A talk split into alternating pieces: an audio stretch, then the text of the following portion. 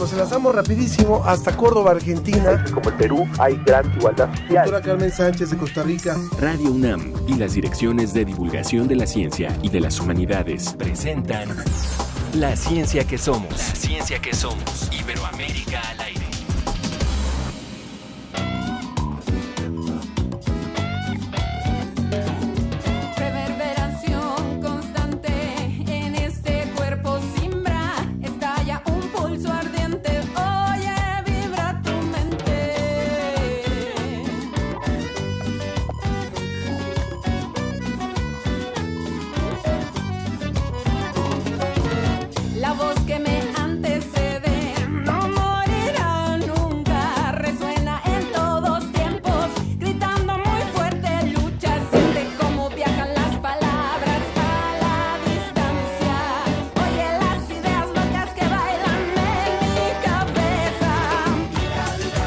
Posiblemente se imagina que es de Colombia, o que es de República Dominicana, o que es de, no sé, de Veracruz, en todo caso no, es de la Ciudad de México esta banda, Buen Rostro, que trabaja estos matices musicales de la tradición mexicana y la mezcla de ritmos latinoamericanos. A ver qué le parece esta propuesta de hoy.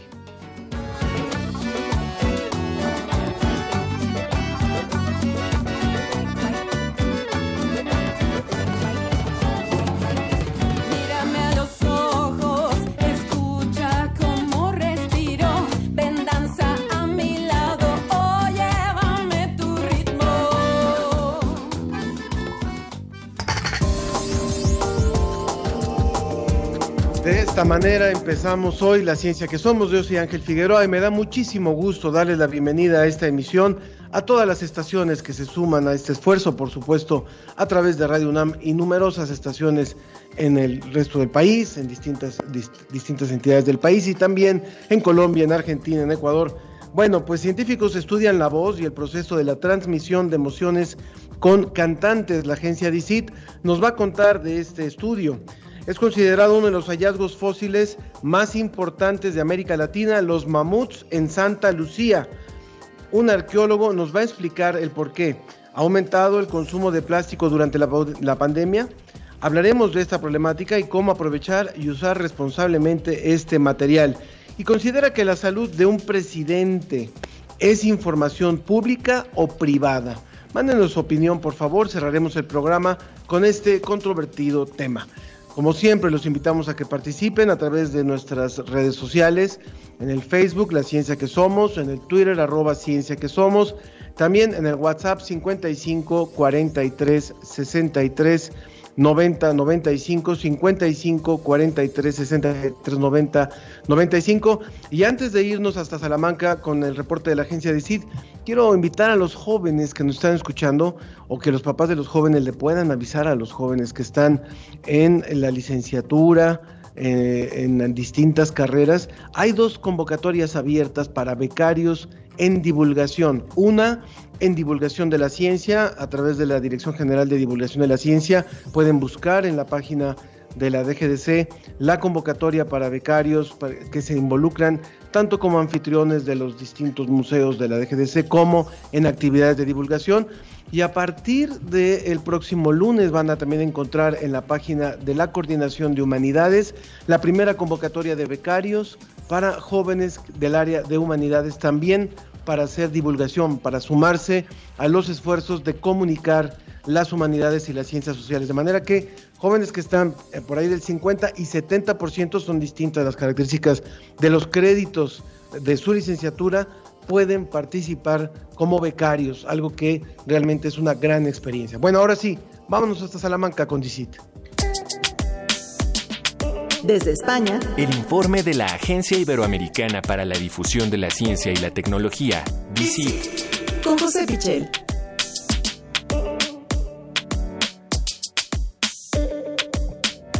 Mi querido José, te doy la bienvenida a este espacio. ¿Cómo estás? ¿Cómo, cómo terminas la semana y cómo termina España la semana en, esta, en este principio de febrero?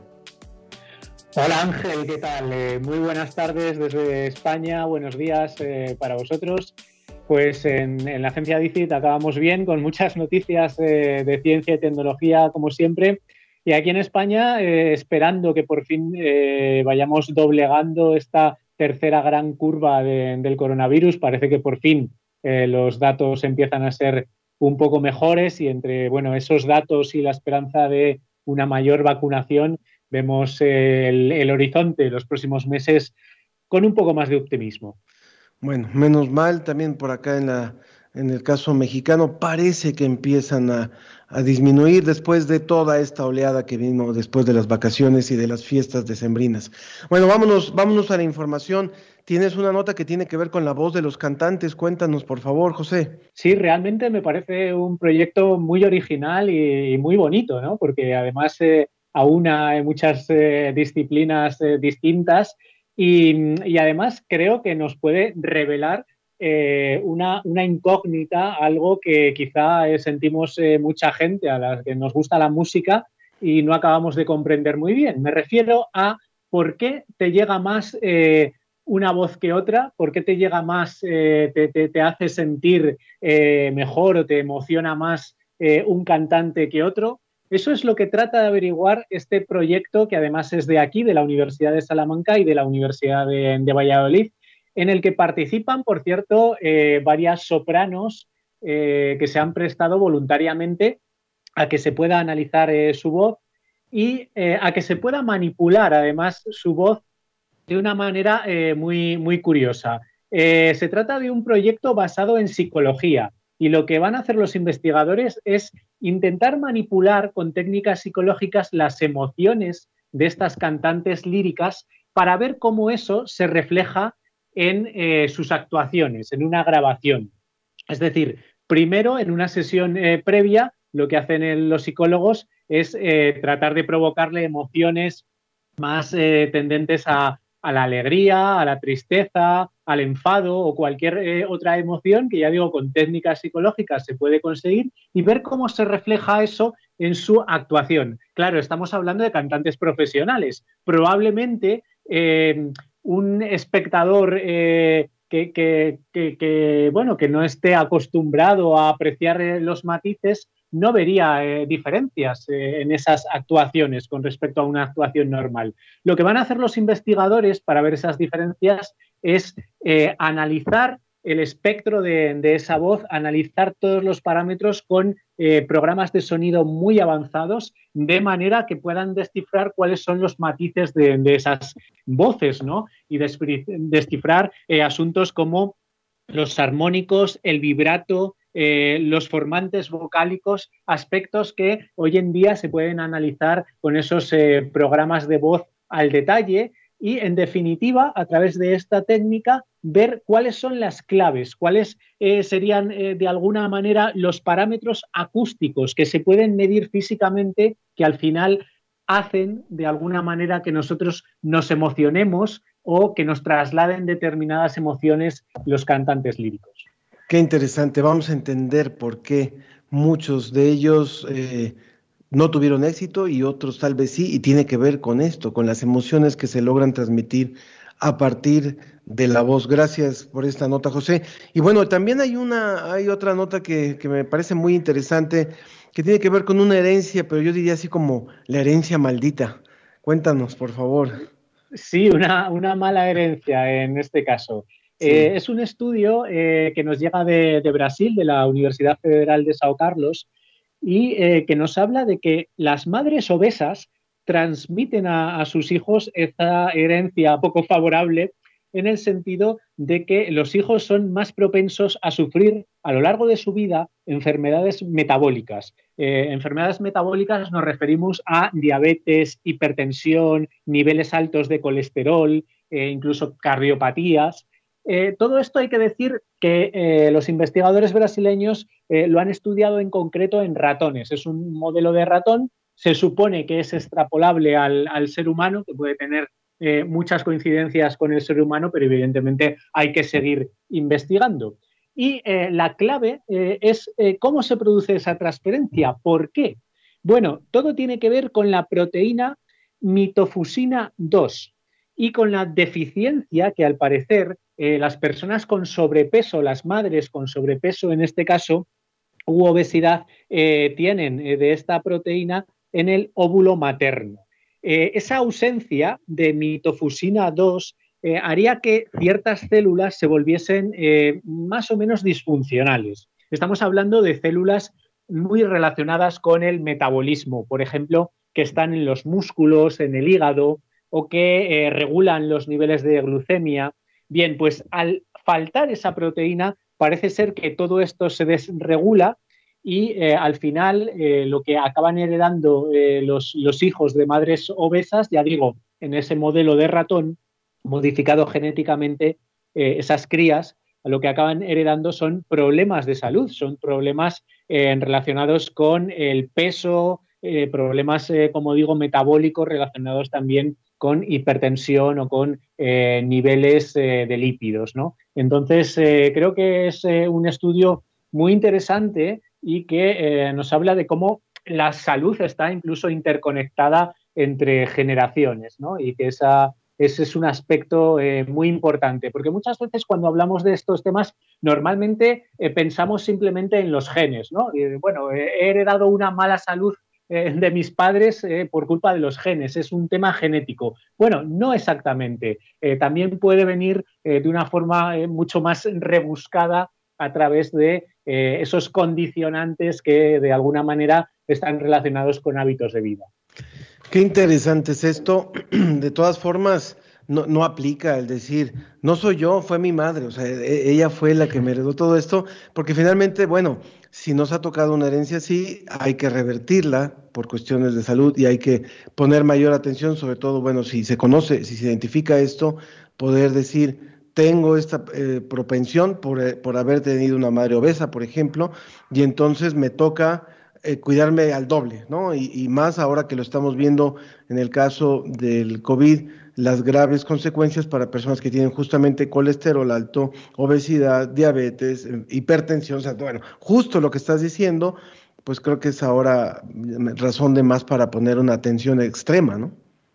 Exactamente, vemos que al final eh, todo en la salud está interconectado de alguna manera y que al final eh, cuando nos cuidamos o tratamos de cuidarnos, eh, la repercusión no, es solo para una cuestión en concreto, sino que la repercusión suele ser en toda nuestra salud y como vemos con esta investigación puede que incluso en la salud de las próximas generaciones.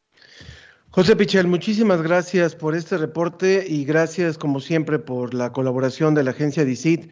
Te mandamos un abrazo hasta allá, hasta Salamanca y que la próxima semana podamos seguir hablando en positivo. Ojalá que vayamos, vayamos realmente saliendo de, de esta tercera oleada y de esta fuerte crisis en la que estamos, que sigan los números mejorando también. Y las personas, por supuesto.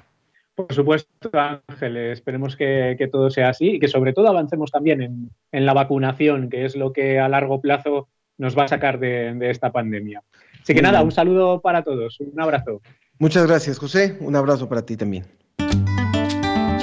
La ciencia que somos, la ciencia que somos. Entrevista.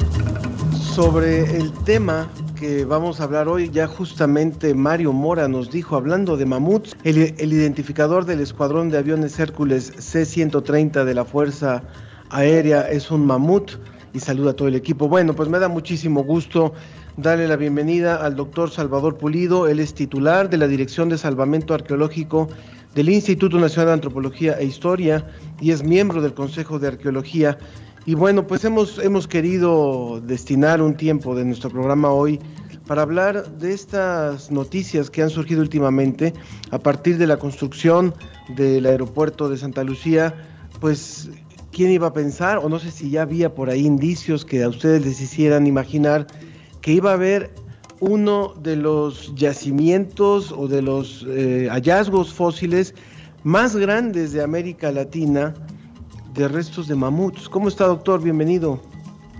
¿Qué tal? Muy buenos días, muchísimas gracias. Un placer estar con ustedes. Muchas gracias, muchas gracias, eh, doctor. Están, están en Disneylandia, ¿verdad? Ahora con tanto mamut ahí.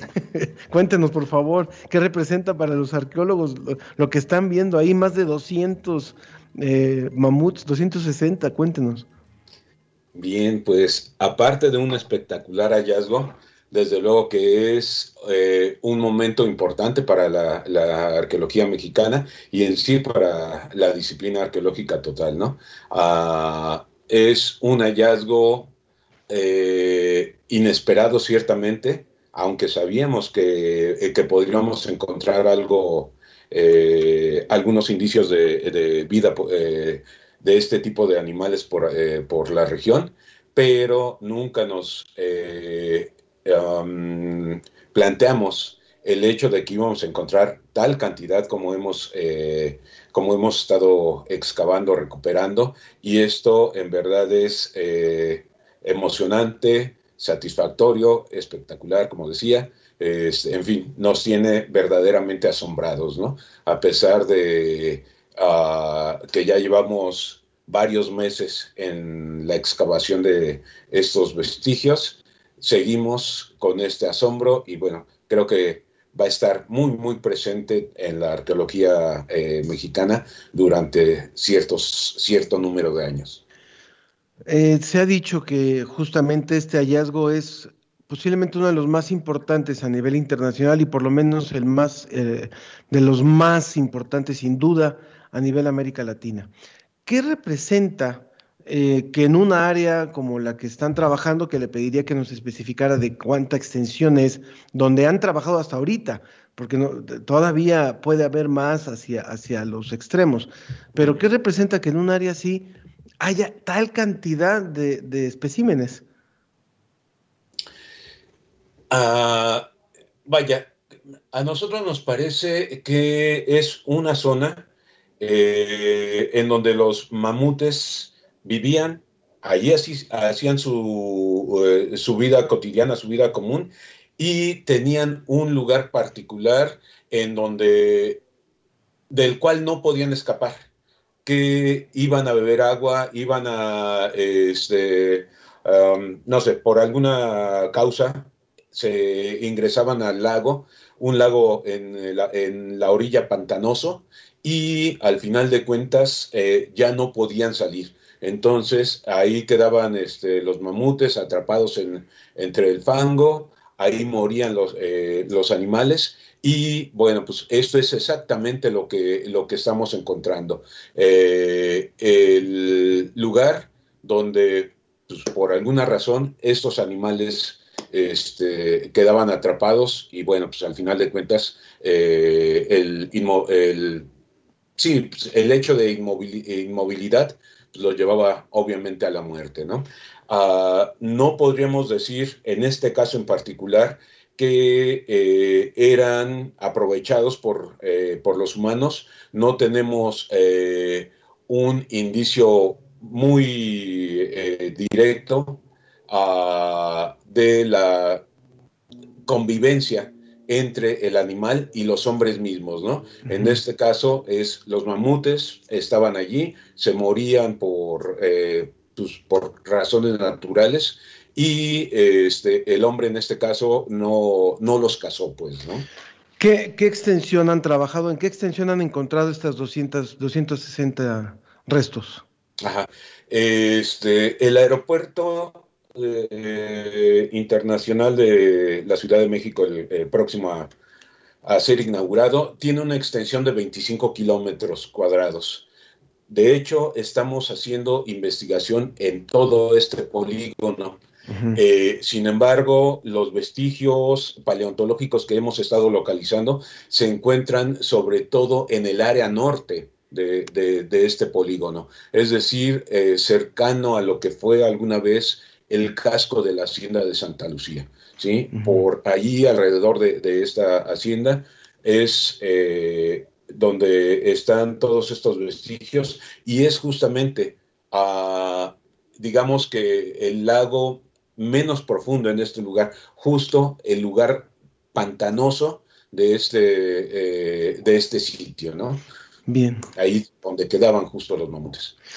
Ahora, una pregunta, estamos conversando con el doctor Salvador Pulido. Él es el responsable de, este, de la Dirección de Salvamento Arqueológico del Instituto Nacional de Antropología e Historia ¿En qué, de qué año estamos hablando de- en, sus cálculos ya de, de, de cuándo pudieron haber eh, quedado ahí varados estos mamutes? Eh, ¿Con qué antigüedad, de qué antigüedad estamos hablando, doctor? Y esa era una parte, y la otra, la otra pregunta, perdón, era Sí. ¿En qué calidad tienen estos restos para poder servir para la investigación? ¿En qué Ah, estado lo encuentro? lo encuentro? Eh, sí, Eh, estamos hablando eh, eh, de un rango de tiempo de eh, 14.000 años antes del presente. Es, antes del presente eh, significa tomar este, este punto como 1950. De ahí habría que, eh, que contar hacia atrás 14.000 años y eh, al final estamos hablando de unos 12.000 años antes de, de Cristo, pues, ¿no? Este, ujú. es más o menos la fecha eh, que se calcula eh, estos animales perecieron en este lugar. Eh, este, ¿Cuál es la importancia de, eh, del hallazgo? Es enorme. Es una gran cantidad de, restos paleontológicos que nos aportará muchísima información de el paisaje en ese entonces, de eh, los eh, animales que habitaron este, este paisaje, el ambiente de ese momento y qué fue lo que encontró el hombre a su llegada este, a, la, a la cuenca de México. Esto, eh, como decía, um, no hay una relación directa de este yacimiento con el hombre, pero sí sabemos, desde luego, que ya para los últimos momentos de vida de, estos, eh, de esta especie, sí tuvo una relación, una interacción con, eh, con el hombre mismo, ¿no? El hombre los casó, el hombre lo- los aprovechó y esto se puede ver en otros yacimientos. En este no, en este el hombre eh, prácticamente no, eh, no existe. Yo creo que esta, eh, esta historia que estamos viviendo, que es una, una, una historia que no imaginábamos, como decíamos ustedes, eh, eh, posiblemente la suponían, pero no, no estaban ciertos de encontrar estos hallazgos, puede representar realmente un repunte para la arqueología mexicana. Pueden haber jóvenes que hoy estén oyendo y digan, ¿cómo me gustaría a mí este, eh, investigar, eh, excavar, descubrir todos estos, estos restos? Porque ahí se abre un campo de investigación sensacional. Ernesto Durante en Twitter dice este tema de los mamut, mamutes, que eso es lo correcto, ¿verdad? Para decir el plural. Me Creo parece increíble toda la historia que tenemos debajo de nuestros pies.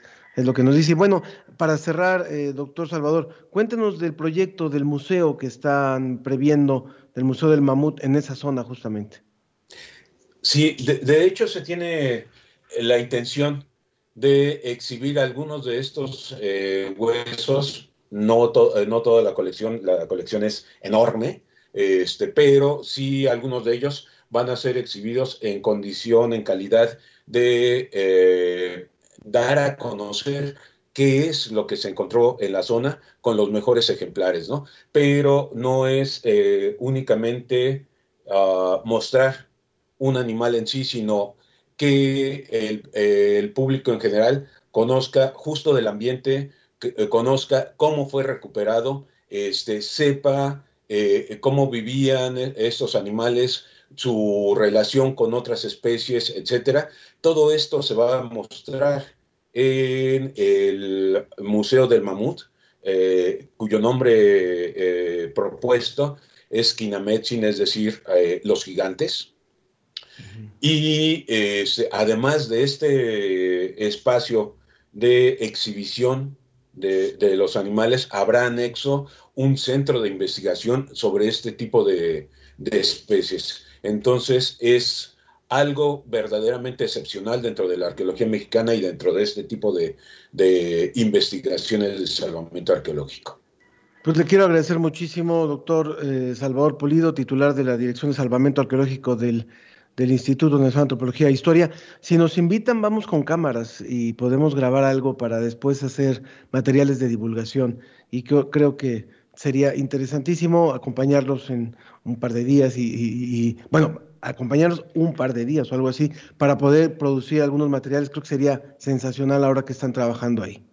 Claro, claro que sí, con muchísimo gusto. Habría que coordinarnos porque el espacio pues, es un área vigil eh, vigilada, controlada, etcétera. Sí. Pero no hay eh, este problema una vez hechos los contactos necesarios. Claro que sí. Muchas gracias. Nos dice también Mario Mora, el año pasado tuve oportunidad de ver algunos de los primeros restos encontrados y son impresionantes. Y las fotos que se ven son impresionantes porque sí, el, el, están completos, muchos de ellos, el Así estado es. de conservación, y la verdad es que es, es apasionante. Muchas gracias, doctor Salvador, y que sigan, que sigan descubriendo más y más pronto, porque si no, este, van a querer eh, seguir con el aeropuerto y, y, y a veces los tiempos arqueológicos no van con los tiempos políticos. Así es, así es. Bueno, pues muchísimas gracias a ustedes por esta oportunidad. Que esté muy bien, doctor. Muchas gracias. Gracias, hasta luego, que estén muy bien también. La, ciencia, que, somos. Iberoamérica al aire. Respecto al plástico, se está haciendo mucha gastadera en los guantes porque, por ejemplo, antes pues nada más lo usaban los doctores, pero ahora es de que ya todo el mundo los usa y es de usarlos, tirarlos y ya. Entonces siento que se está haciendo una gastadera excesiva en el plástico en ese ámbito.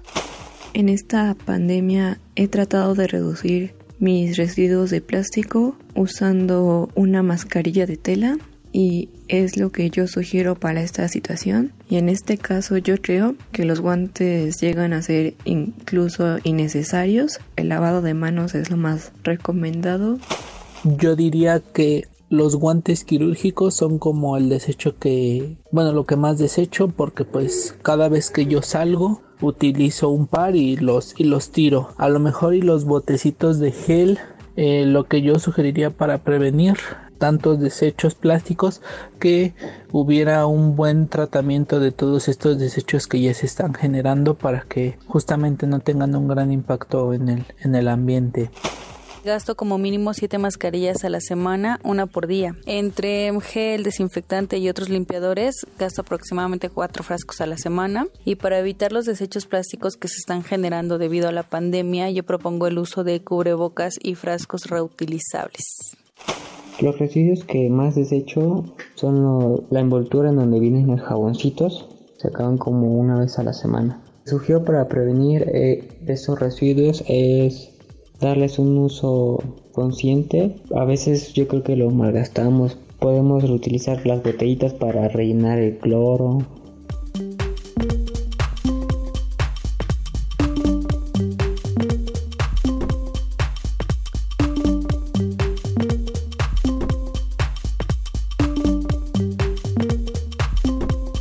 Pues es muy cierto que durante la pandemia ha habido un incremento en el uso de plástico a nivel mundial y por eso es que le hemos eh, dedicado este tiempo. Está con nosotros Cintia Menéndez, ella es ingeniera bioquímica de la UAM Iztapalapa, tiene una maestría en biotecnología por parte de la Universidad de Queensland en Australia y pertenece al grupo de líderes en desarrollo sustentable del Colegio de México.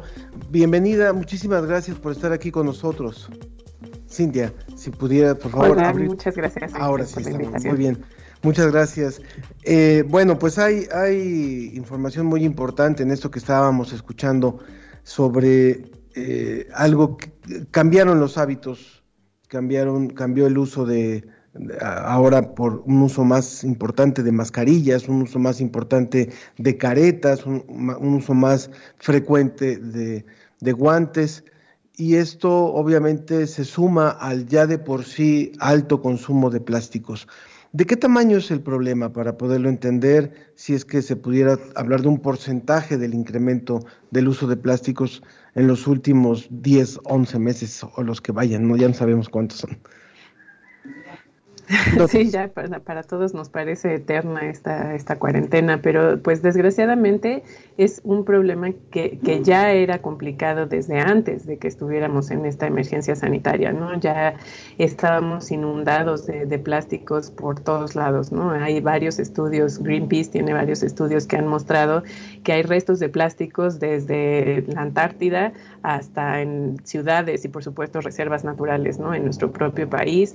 Y esto además es un problema global, ¿no? No es algo que vivamos únicamente en nuestro país o en algunas eh, ciudades o regiones de, de nuestro continente, sino que es un problema global que debido a que muchos de los plásticos llegan a, cuerpos de agua como ríos, lagos, lagunas, pues acaban terminando en los mares, ¿no? Y esto es perfectamente sabido y las corrientes hacen que esto se vuelva un problema global, ¿no? Entonces esto ya era un problema de por sí desde antes y sin duda, como bien lo dijiste y como oíamos ahí en, el corte, pues todos ahora utilizamos más plásticos porque de cierta forma nos hacen sentir más protegidos contra la pandemia, ¿no? Entonces esto ha incrementado de forma alarmante. No hay muchos estudios que, demuestren cuánto ha sido el incremento eh, en el, en, pues digamos, en, los plásticos de un solo uso, ¿no? Que como terminan como desechos, pero sí lo podemos ver desde el lado de la producción, ¿no? En donde la producción, por ejemplo, de bolsas de plástico ha aumentado hasta en un 200%. Entonces, imagínate en un problema que ya era de por sí grande, pues ahora venir a aumentarle todos estos plásticos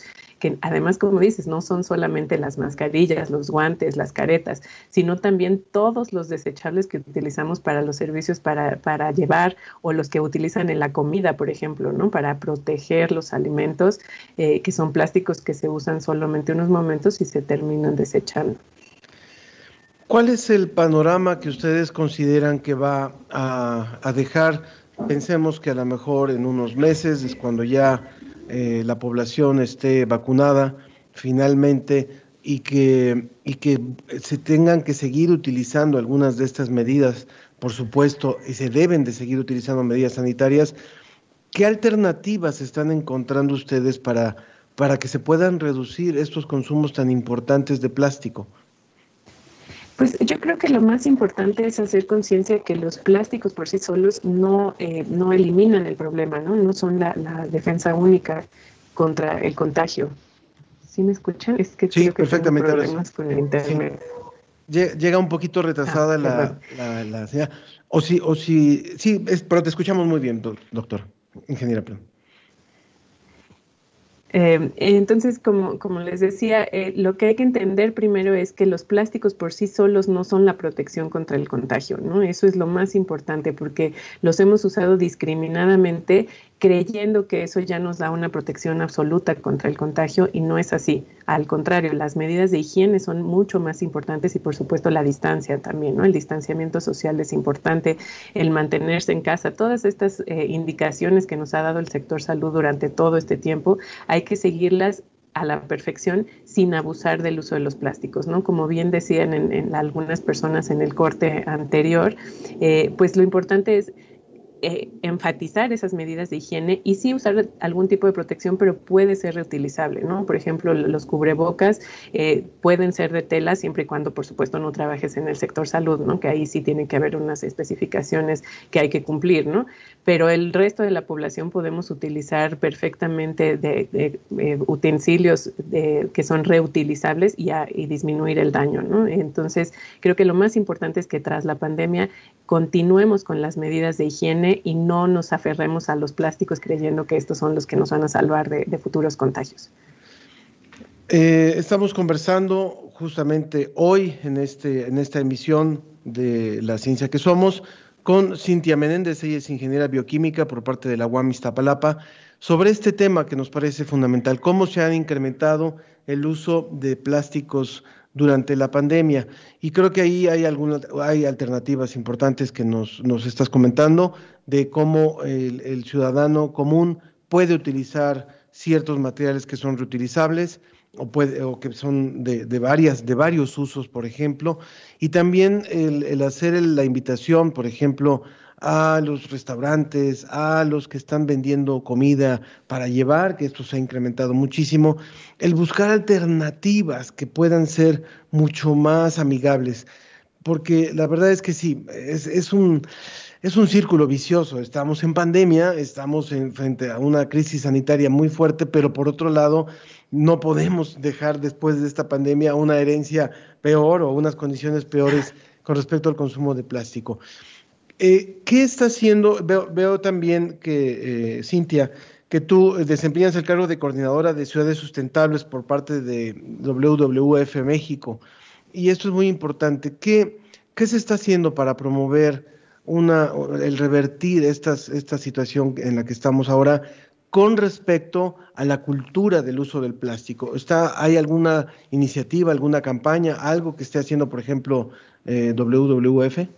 Sí, tenemos una iniciativa a nivel global, como sabrás, pues somos una organización eh, que tiene más de, de, representación en más de 100 países en el mundo eh, y hacemos muchas campañas que son a nivel global. Y una de las que tenemos es, eh, eh, se conoce, bueno, por su nombre en inglés, que es No Plastics in Nature, o sea, que tratemos de evitar que los plásticos lleguen a, la naturaleza. y ahí, pues, lo que buscamos es principalmente reducir el, el, uso de plásticos, innovar, que eso me parece que también es un punto súper importante que, que ahorita lo mencionaste, ¿no? Creo que tenemos que apuntar a pensar fuera de la caja, pensar en alternativas en, en, nuestra forma en la que nos hemos desarrollado, ¿no? Claramente esta pandemia nos ha venido a, pues, a poner una alerta, ¿no? En que nuestro modelo de desarrollo, nuestro modelo de consumo, nuestro modelo económico está causando mucho daño en nuestro, en nuestro equilibrio natural, ¿no? Y por eso nosotros como seres humanos nos hemos visto afectados y afectadas, ¿no? Entonces, cómo tenemos que pensar fuera de la caja, cambiar ese modelo para evitar ese consumo, ¿no? Creo que no se trata tanto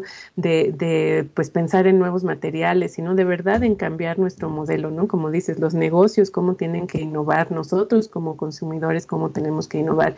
Y ese es uno de los factores que, que buscamos en este programa de No Plastics in Nature, ¿no? Cómo reducir el consumo, cambiar la mentalidad de los, de los consumidores, pero también trabajar con la industria, con la academia, para buscar esta innovación y por supuesto también con el sector gubernamental para el manejo correcto de los residuos que ya generamos. Y creo que, por ejemplo, en el caso de la Ciudad de México y seguramente público que nos escucha en diferentes entidades, ya, ya habíamos empezado, ya se había incluso puesto por ley el decir, se eliminan las bolsas de plástico de un solo uso en mercados, en centros comerciales y demás.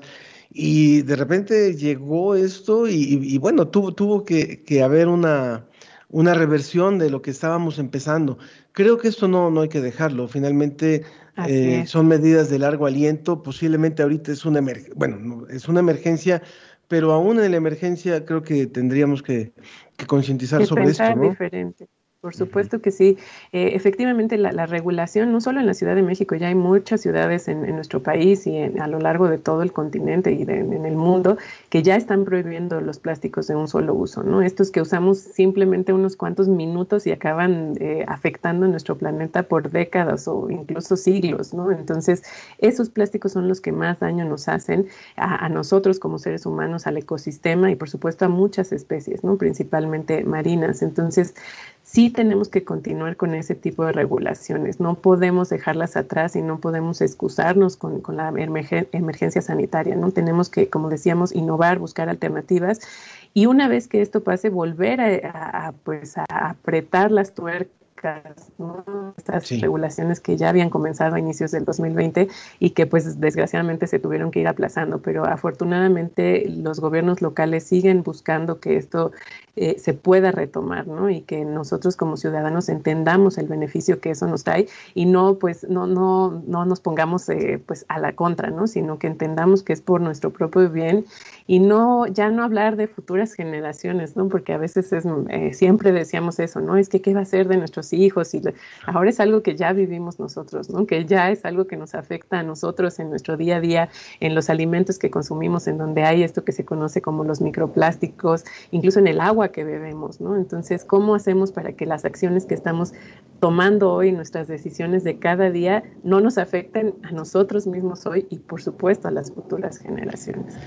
Es un gran reto y es un eh, cada vez que, por ejemplo, vamos a un supermercado, a mí me parece también muy muy interesante el reto que puede representar el hecho de que los que producen, por ejemplo, eh, el shampoo eh, o muchas veces ciertos detergentes, esos inevitablemente te los venden en una botella de plástico que lo utilizas o una crema que lo utilizas durante el, tiempo que está el líquido y después va a la basura. No hay forma, no venden el shampoo en una bolsita de, re, de renovable, ¿no? O, o, de estas de así como para de refil, sino e, eso sí, hay ciertos productos que nunca se han planteado, o a lo mejor algunos sí están haciendo sus, sus, sus envases a partir de materiales reciclados, pero este, finalmente no, no, no ha habido ese reto todavía para ellos de decir cómo generamos otra forma de vender, otra forma de poner el producto a disposición de los públicos. Exactamente.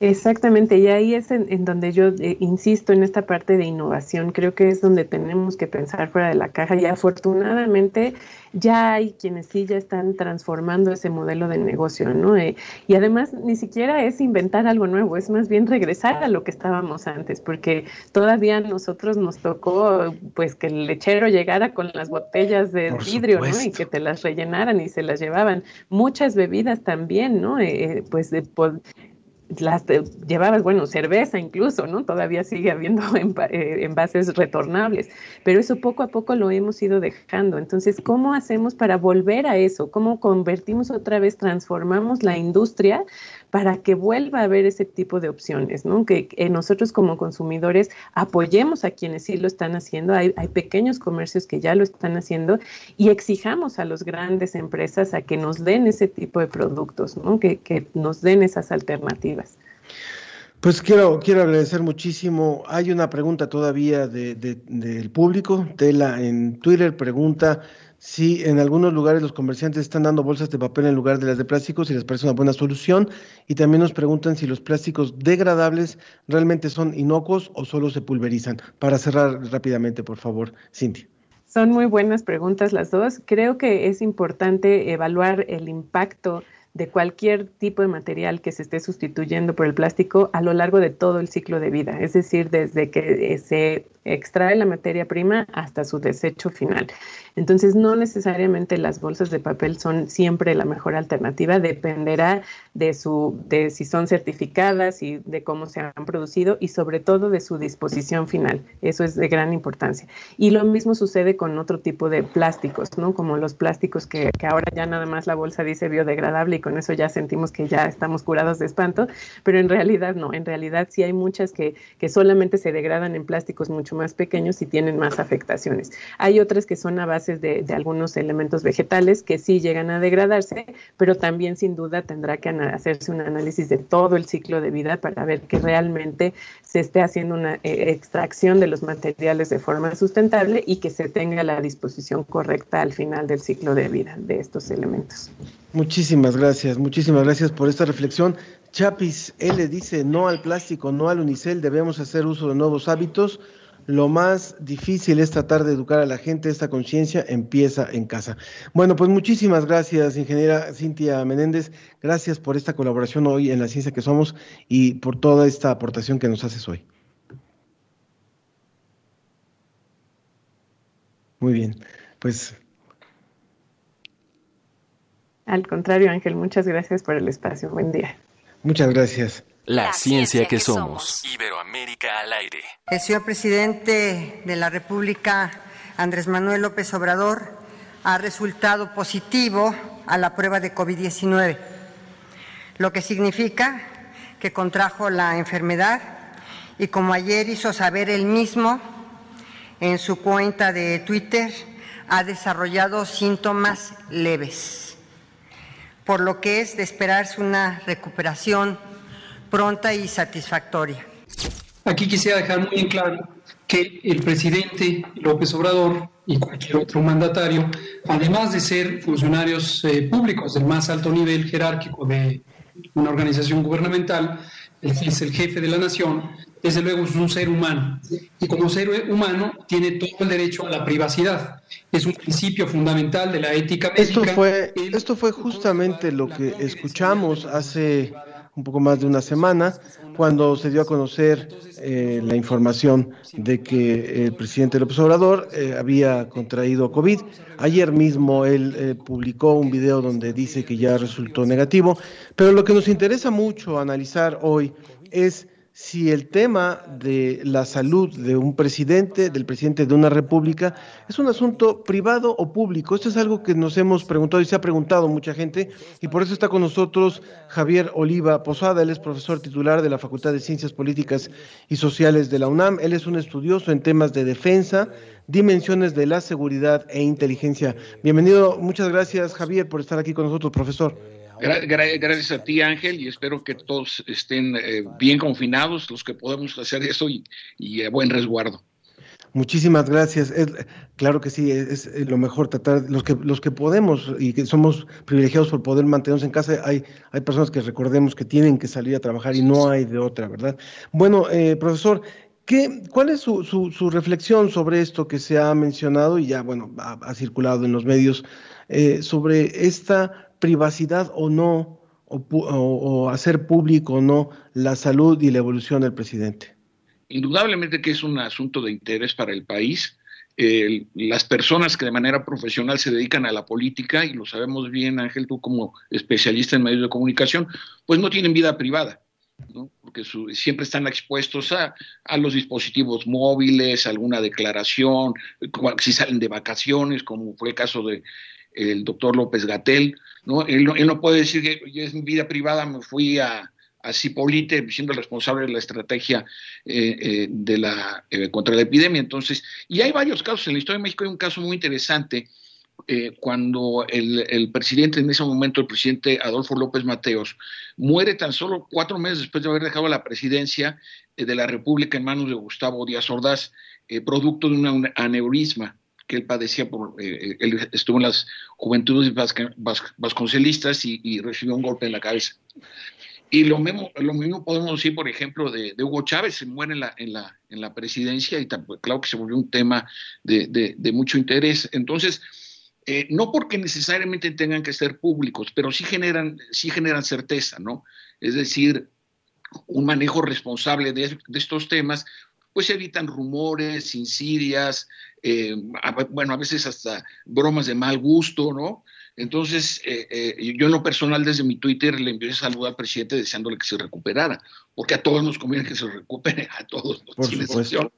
Entonces, eh, en la medida en que el estado de salud es, es consistente, está dentro de los parámetros correspondientes a la edad, en este caso del presidente López Obrador, sí es un tema de interés público, desde luego que sí, porque, insisto, la, ausencia del presidente simplemente lo hemos estado viendo en estos 11 días, eh, que no ha habido entrevista matutina y pues eh, hay un, una especie de descontrol mediático, ¿no?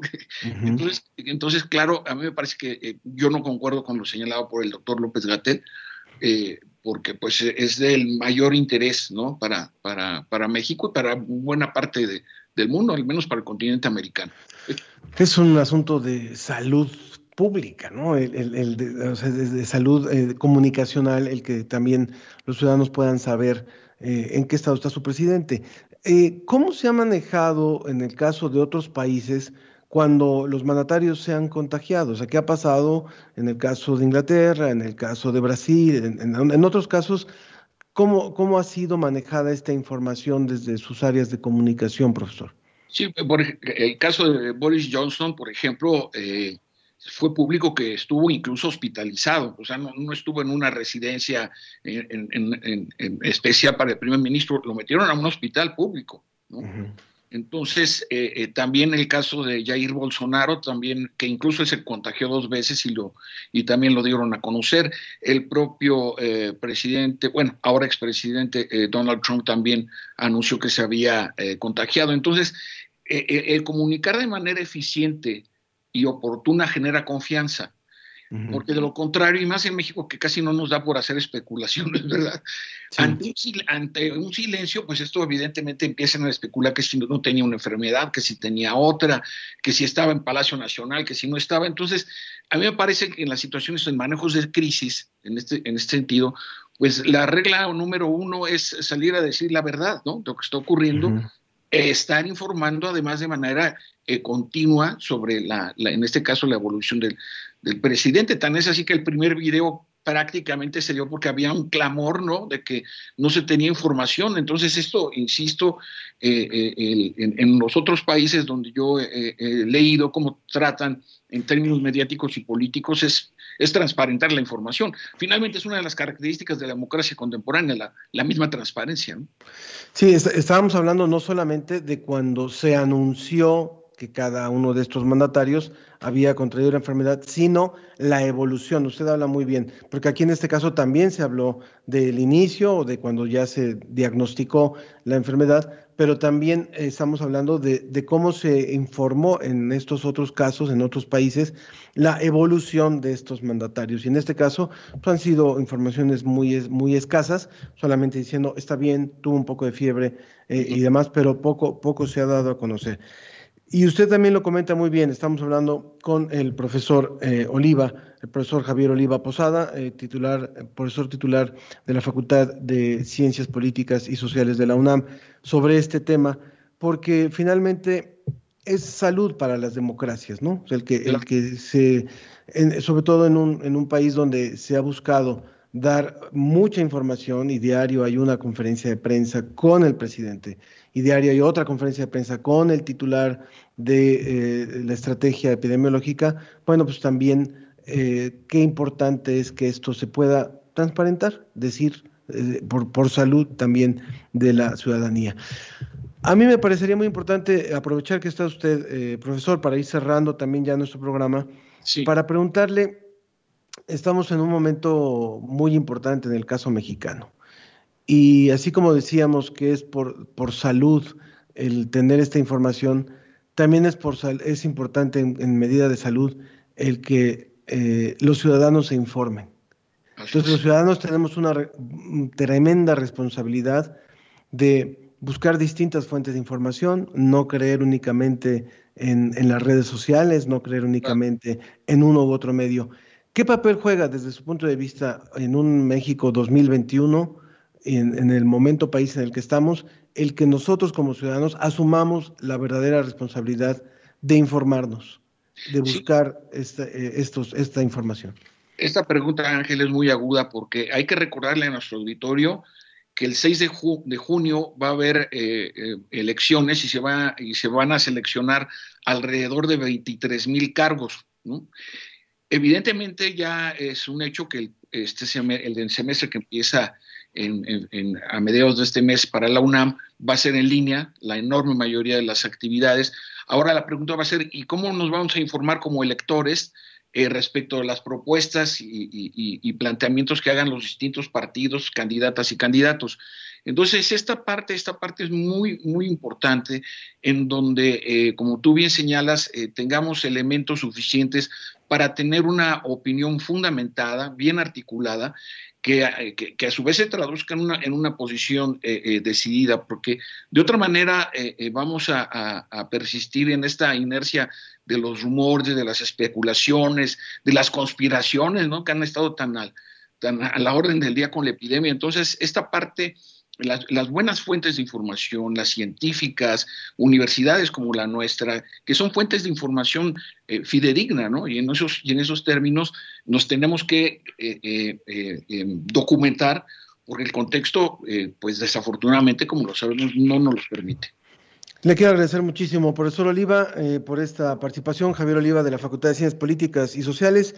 Vía eh, Twitter le vamos a contestar a Ernesto Durante, que, dice, ¿qué pasaría si el presidente muere? ¿Qué procedería? Bueno, eh, afortunadamente está mucho mejor el presidente, pero le vamos a contestar esta pregunta a Ernesto Durante y a todos los que quieran seguirnos en Twitter.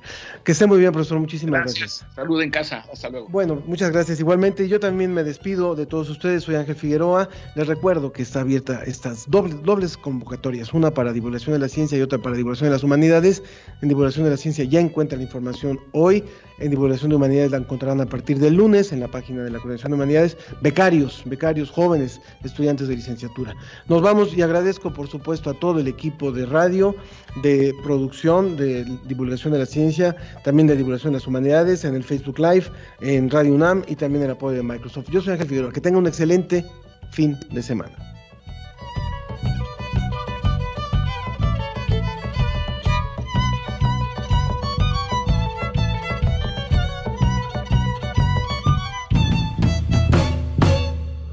Se viene el Precipitación,